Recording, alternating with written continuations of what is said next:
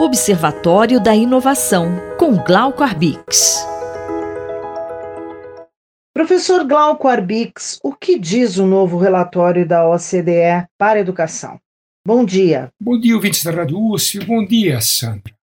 Relatório recente sobre educação da OCDE, que é a Organização para a Cooperação e Desenvolvimento Econômico, que tem sua sede em Paris e que reúne, em geral, países mais avançados, mas também se preocupa muito com a pesquisa e a informação, a qualidade dos dados em países como o nosso, como México, Chile e vários outros, o relatório mostra que o gasto por aluno no Brasil é o terceiro pior entre 42 países.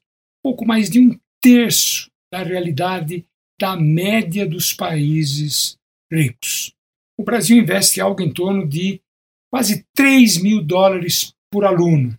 Isso levando em conta todos os investimentos públicos na educação, divididos pelo número de matrículas, do ensino fundamental até o ensino médio. Mas veja, a base, a média dos países da OCDE é de mais de 10 mil dólares. Nós estamos em 3 mil. E o Brasil, exatamente por isso, só supera o México e a África do Sul.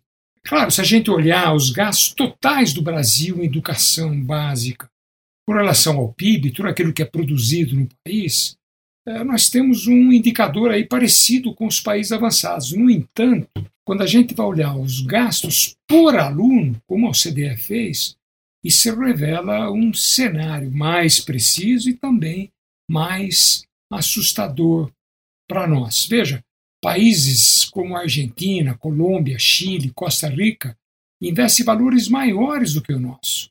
Lá na ponta, lá na ponta de cima, então, Suíça, com 18 mil dólares por aluno, Noruega, com 16 mil dólares por aluno. Professor Glauco, e como estão os gastos com a educação aqui no Brasil? Os dados referem-se ao, ao, ano de 2020 né, e mostra claramente que Após o início da pandemia da Covid, o Brasil fez um movimento inverso ao adotado pelos países ricos com relação aos gastos com educação.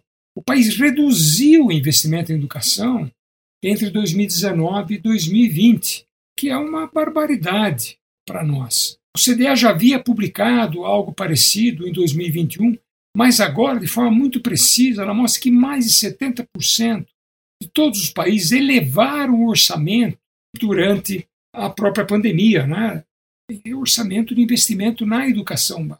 No entanto, nós vimos durante o governo passado, nós vimos os investimentos em educação caírem, o que é o que é um desastre para o Brasil que precisa mais do que nunca da educação. Esses valores de investimento revelam exatamente a distância que separa a gente dos países que têm melhores resultados educacionais, onde as pessoas vivem melhor, as pessoas têm uma qualidade de vida melhor do que a nossa.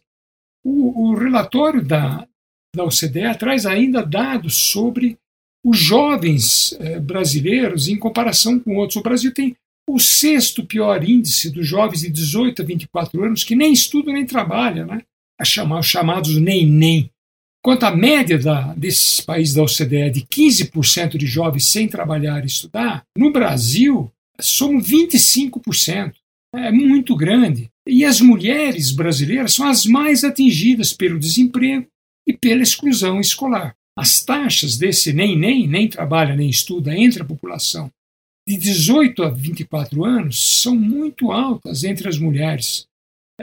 30% entre as mulheres de 18 a 24 anos nem estudo nem trabalho, comparado com os homens, mesmo aqui no Brasil, que dá algo em torno de 19%. O ensino profissionalizante vai mostrar uma realidade parecida. O Brasil precisa de formar gente com ensino profissionalizante que pode ter acesso ao mercado de trabalho de forma qualificada. No entanto, uh, o número de alunos continua sendo baixo. Algo em torno de 15% dos jovens com idade entre 25 e 34 anos. É preciso mudar esse quadro, senão realmente vai ficar difícil. Ou melhor, mais difícil. Eu sou Sandra Capomatto, você ouviu o professor Glauco Arbix. Observatório da Inovação, com Glauco Arbix.